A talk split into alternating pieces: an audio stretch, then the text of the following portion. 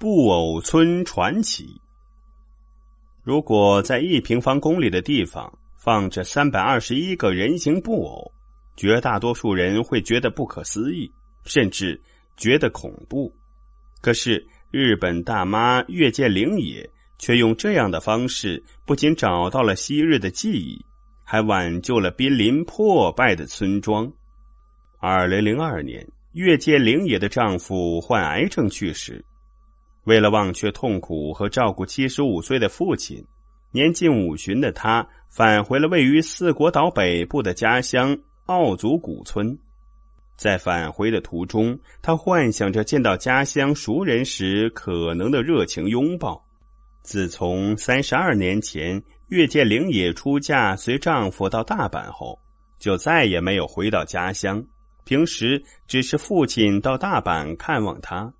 都已经三十多年了，那些亲朋还记得我吗？月见灵也忐忑不已。可是让月见灵也失望了。下车时没有亲朋好友的迎接，更没有热烈的拥抱，只有父亲呆呆的站在破旧的车站旁。回家的路上，父亲遗憾的说：“老邻居和朋友不是搬走就是离世。”村子只剩下三十多人了，月见灵也一阵心酸。在他的记忆中，童年时村子里是那么的热闹。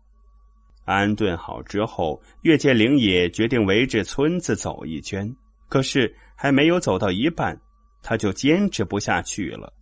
除了破败不堪的房子，就是杂草丛生的田野。月见灵也再也没有勇气待下去。他建议父亲。搬到大阪安享晚年，可是父亲拒绝了。岳建灵也知道，在村子里生活了一辈子的父亲是不会轻易背井离乡的。不能说服父亲，岳建灵也只能改变自己。在房前的一块空地上，岳建灵也播下了萝卜籽。为了防止乌鸦偷吃，岳建灵也按照父亲的容貌做了一个布偶人。望着布偶人，月见灵也的记忆飘回到了童年时光。那时候，父亲劳动时，他可以在旁边欢快的捕捉蝴蝶。之后一段时间，月见灵也每天都会在菜地里待上半个小时，在微风中回味着童年时的欢声笑语。有一天，正当月见灵也发呆的时候，突然有村民在布偶面前停住了脚步。并主动问候起来，岳建灵也一阵的激动，对方竟然把布偶当成了父亲本人。看着村民远去的背影，岳建灵也突然涌出了一个想法：这些年村子已经有三百多人离开了，为什么不把这些人找回来呢？岳建灵也和父亲说出了自己的想法。父亲从箱子里找出了一些发黄的相片，一番整理之后。岳建灵也找到了三十二个人的资料。为了获得更多人的资料，岳建灵也逐一的敲开了剩下村民的家门。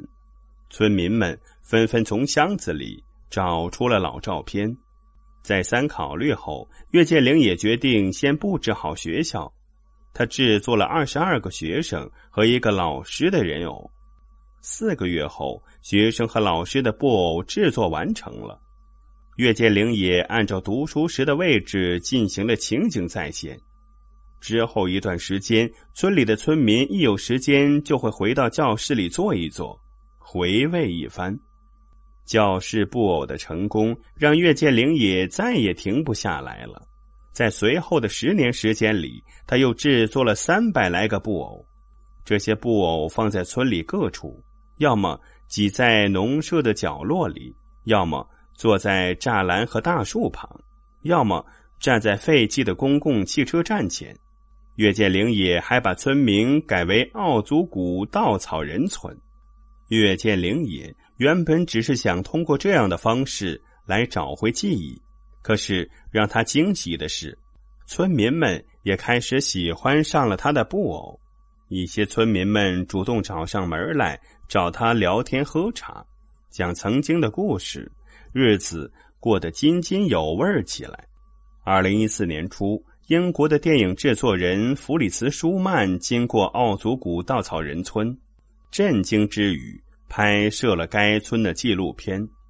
纪录片播出后，许多人从世界各地来到布偶村学习制作人偶。